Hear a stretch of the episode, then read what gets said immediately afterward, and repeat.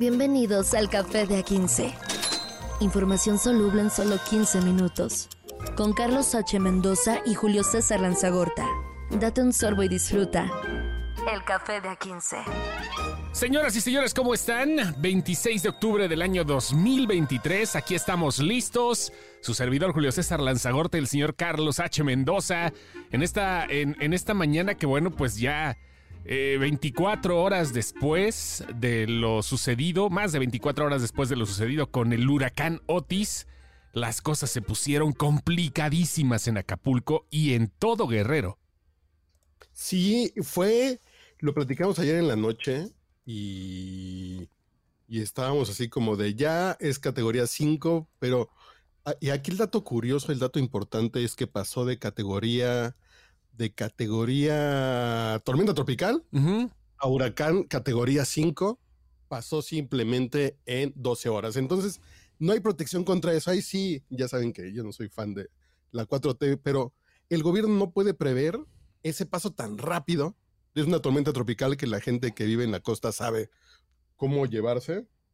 Y de pronto que escale a categoría 5 en 12 horas, cuando uno sabe que a lo mejor puede escalar a categoría 5, uno toma previsiones un día completo. Uno sabe cómo va a pegar, está uno consciente, pero aquí fue un ramalazo que le dio Otis a Acapulco, a la ciudad de Acapulco, tremendo y creo que hacía mucho tiempo que no veíamos un huracán con una fuerza así en una ciudad. Sí, no, ya tenía mucho tiempo que no se vivía y de hecho esto al parecer había sido sin precedentes, eh, lo que se vivió por lo menos en el puerto y en toda la zona de Guerrero, ya sabes que es puerto, montaña y tierra caliente y todo lo demás, eh, se habla de que no había precedente de esto, vaya, ni los bisabuelos, no había ni historias de una situación que se haya vivido tan drástica como ahora eh, bueno, pues ya la tormenta tropical ya está debilitada. Yo creo que pues ahorita a estas horas ya debe de estar disuelta, pero es un caso extraordinario. Se perdieron muchas cosas. Y hablando de una ciudad como Acapulco, que es una ciudad importante, es una ciudad, eh, me refiero también a bastante densamente poblada. O sea, es, es este complicadísimo porque quedó madreada por completo también. Mi señor padre fue, fue militar del ejército mexicano y le tocó el huracán Lisa en el 76 en La Paz y se fueron decenas de muertos, de muertos. Ahí fue una inundación que llegó de sorpresa y fue un tema como, como en Nueva Orleans. Inundaciones, arroyos chiquitos que se hicieron enormes y barrieron con colonias completas y decían que los muertos estaban en las, en las cercas. ahí, se iban quedando eh, ahí se iban quedando atrapados los cadáveres. También me tocó llegar a vivir a Quintana Roo después del Gilberto en el 88, eh, finales del 88, y veías la destrucción, veías barcos adentro de la ciudad. Decías, ¿por qué este barco está aquí a 500 metros de la playa? Pues hasta acá se lo trajo el huracán. Pero estas imágenes, creo que no nos ha tocado ver una ciudad grande, una ciudad poblada, de más de un millón de personas, ver el, el nivel de hoteles grandes de destrucción es impresionante. Y lo que más me sorprendió en la mañana cuando desperté fue que hubo un momento de, incomunicación en estos tiempos. Sí. Es increíble de, no nos podemos comunicar con nadie en Acapulco desde las 3 de la mañana y eran las 7, 8 de la mañana y caían algunos reportes de Chilpancingo, pero no había luz. Si ven unas unas imágenes de cámaras web de México. Eh, se apaga Acapulco. La, la, playa y la ciudad estaba a oscuras. Una ciudad completa de un millón de personas es increíble. Se reventaron también un montón de sensores de Skynet. O sea, en algún momento se debe a la fuerza del huracán y que no, no, no había posibilidad tampoco de prever si hubiese existido un temblor, que hubo un temblor con epicentro en Ciguatanejo, este, pero no había forma de predecirlo o de cierta manera eh, medir el impacto porque no servía Skynet.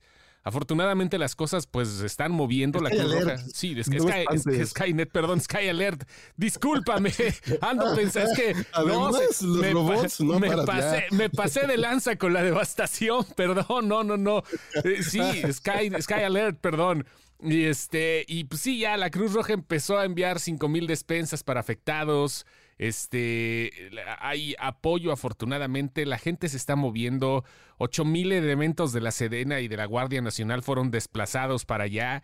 Este, la alerta sísmica, como te digo, pues ya no funcionó, pero vaya, la, eh, eh, hay ahorita movimiento por parte de todas, eh, de, todos para poder apoyar esto que, que, cayó así de sorpresa, como, como dices, que nadie se esperaba que llegara y que se manifestara de esta forma Otis y que va a quedar grabado para la mente de los guerrerenses, para la historia del estado de Guerrero y de México.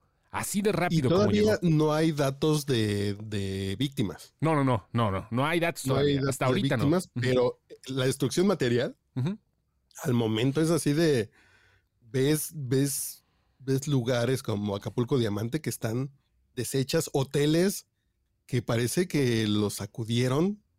Entonces ves colchones en los pasillos, dices, ¿cómo llegó un colchón a un pasillo? Sí fue algo muy que y apenas están llegando pocas imágenes, ¿eh? Sí, sí, sí, están claro. llegando a cuentagotas. Van a ir llegando las cosas que pasaron.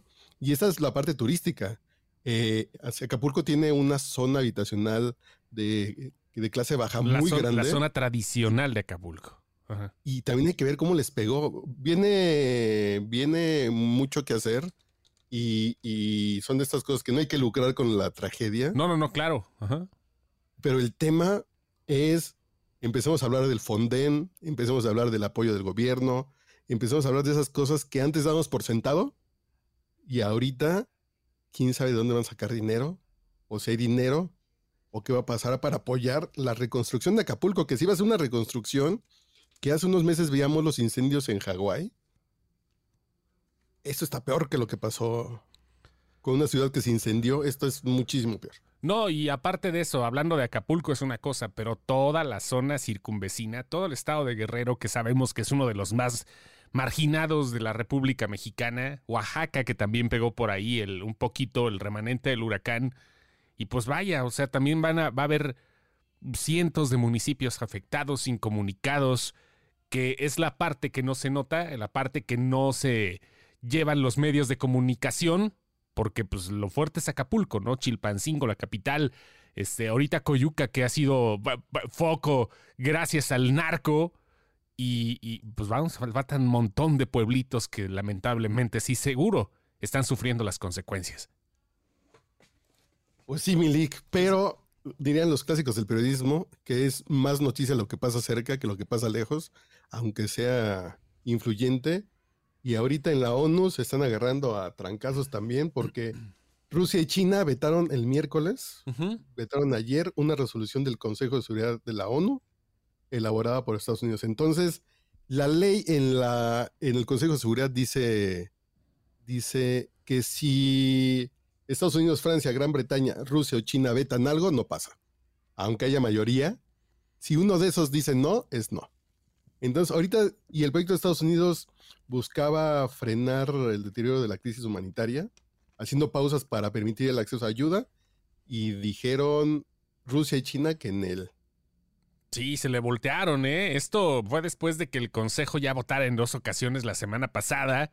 Este, solamente cinco se mostraron a favor de un proyecto, del proyecto que estamos hablando, y creo que ahí se ve la polarización también de, pues de los mandos en, el planeta, ¿no? Cómo ya está sesgado todo y cómo de cierta manera tienes que estar con uno o estás en contra del otro. Sí, y, muy curioso porque lo que buscaba Estados Unidos era, era afirmar que Israel tenía el derecho de defenderse y exigir a Irán que deje de exportar armas a grupos militantes y, y Rusia y China dijeron que en él, que no pasa. Entonces después Rusia hizo su propia su propio proyecto y, en la que se pedía un alto al fuego humanitario y solo Rusia, China, Emiratos Árabes y Gabón votaron a favor, mientras que nueve miembros se, abstuvieron y Estados Unidos y Reino Unido votaron en contra. Ahí están empezando a jalarse la cobija. Sí, sí, esas cosas van, van, creciendo y Ay, esperemos que no crezca. Sí, primero la luna de miel, hoy empieza a jalar la cobija y después empieza a roncar y empiezan los problemas maritales, que en este caso puede decir que la cama es la tierra. Y por otro lado, bueno, Netanyahu está diciendo que ya determinaron la fecha de operación en la, franja de, en la franja de Gaza. Este, ya emitió el comunicado que se está preparando ahora sí la invasión.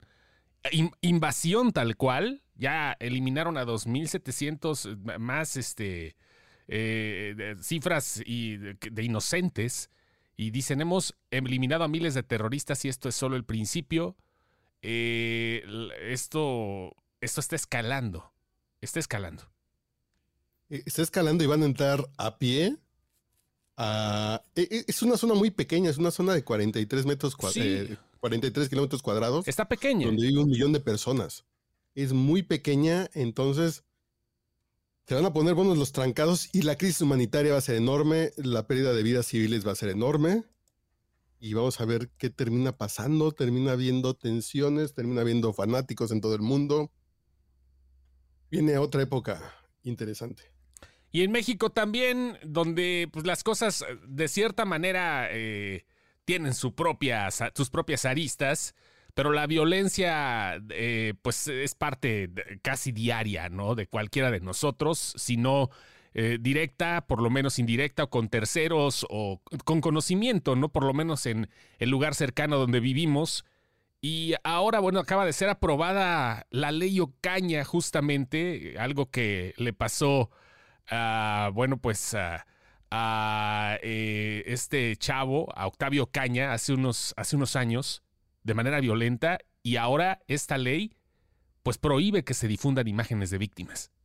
Sí, eh, está muy curioso porque la ley Ocaña, como le dicen, eh, es para el Estado de México. Sí. El Congreso Local del, Estado de México aprobó por mayoría la ley Ocaña que busca sancionar con hasta 12 años de cárcel a aquellas personas que difundan imágenes de cadáveres de forma dolosa y que no tengan intereses científicos o académicos. Lo que aquí me queda la duda a mí es, ¿y el tema informativo periodístico? ¿Dónde queda un reportero de nota roja ya no puede? Carlos, este, el C4, ¿cómo se llama, por ejemplo? Este, Carlos Jiménez. Carlos Jiménez, este. Ajá, varios, ¿no? Que están dentro de esto y que se dedican. Que se dedican, no creo que solamente a sacar la nota roja, sino tienen un perfecto estudio de cómo se va, eh, de, cómo son las redes del crimen organizado en, eh, la zona metropolitana, ¿eh? O sea, está muy cabrón. Y esta ley, eh, en términos generales, marca sanciones sanciones de entre 4 y 8 años para aquellas personas que difundan imágenes de cuerpos o información relativa a sus investigaciones. Me quedo pensando, esto solamente para el Estado de México de momento, pero si esto hubiera estado en vigor en Guerrero esta semana, hubiéramos visto las fotos, los cadáveres de la policía que, que terminó masacrada en esta emboscada. Creo que las imágenes tienen un, un valor periodístico para hablar de la violencia que está sufriendo el país y Guerrero en especial. Pero también hay que pensar en las víctimas. Si tú eres pariente de uno de estos policías, es, son muchos factores, pero creo que la libertad de expresión va a llegar un momento que no va a haber nota roja y van a seguir pasando las cosas. Entonces fue un poco lo que pasó en el sexenio de Peña Nieto, de se crea la, la, la sensación de que está más tranquilo porque los medios están reportando menos aunque aumenten los números de, delitos de violencia y de asesinatos. Es muy curioso, ¿eh? ¿Sabes qué es lo que pienso? Que de repente va a pasar como sucede con todo lo que se prohíbe. Va a haber un gran mercado negro de material explícito. Hay redes sociales que no van a poder prohibirlo porque actúan con otras leyes, ¿no? Y a menos que el gobierno la cierre, y este caso es un gobierno local que no puede hacerle ni cosquillas a ex, por ejemplo. Este, no sé eso va a alimentar cada vez más el morbo de la gente porque de una u otra forma va a haber personas que hasta van a cobrar por conseguir estas imágenes en lugar de ser difundidas de manera periodística y certera, ¿no? Eso es lo que si El sujeto pasivo de este delito son mujeres, niñas, niños, adolescentes o personas en situación de vulnerabilidad. La pena se puede incrementar hasta una mitad de las que correspondan, por mm. la que podría ser hasta 12 años de prisión y es decir, no sales bajo fianza. Madres. está muy interesante esto, ¿eh? Sí, sí, sí, está interesante. Está, está interesante porque sí hay de manera, de, cierta manera, este problemas, ¿no? Para las víctimas o este para los que toman esto de una manera pues solo morbosa, este, eh, pero pues ya está la ley, vamos a ver cómo avanza y cómo se cómo, cómo se va promoviendo, como tú dices, la nota roja, sobre todo en el Estado de México. Sí, sí, sí, sí. Eh, está interesante este tema y vamos a ver qué tanto aporta a una censura de los medios de comunicación que reportan los crímenes violentos y qué tanto, porque también hay que pensar en las víctimas, no es que se vuelve muy complejo, pues porque yo soy del lado de los periodistas. Sí. Discúlpenme, pero...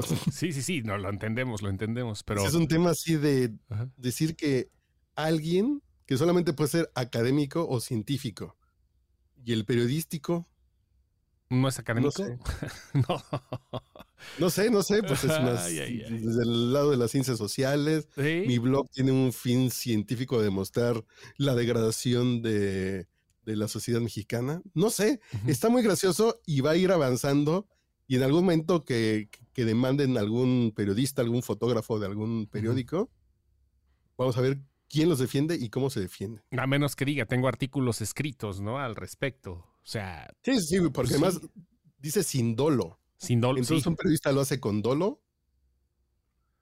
Ay, ya veremos. En este caso, el de Octavio Caña, las imágenes fueron policías que lo grabaron mientras estaba todavía. Estaba moribundo.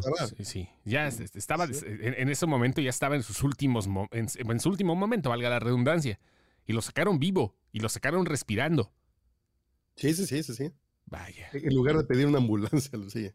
Eso sí es, eso, sí. significa poca madre y en algún lugar negligencia. Como pasó con las autopsias de Paquito y de Valentina Elizalde.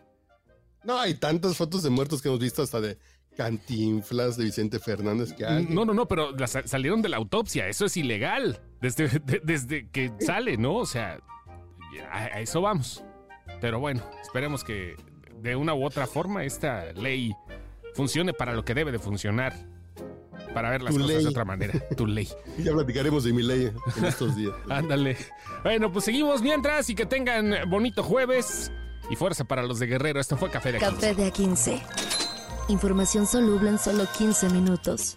Con Carlos H. Mendoza y Julio César Lanzagorta. Date un sorbo y disfruta. El Café de A15.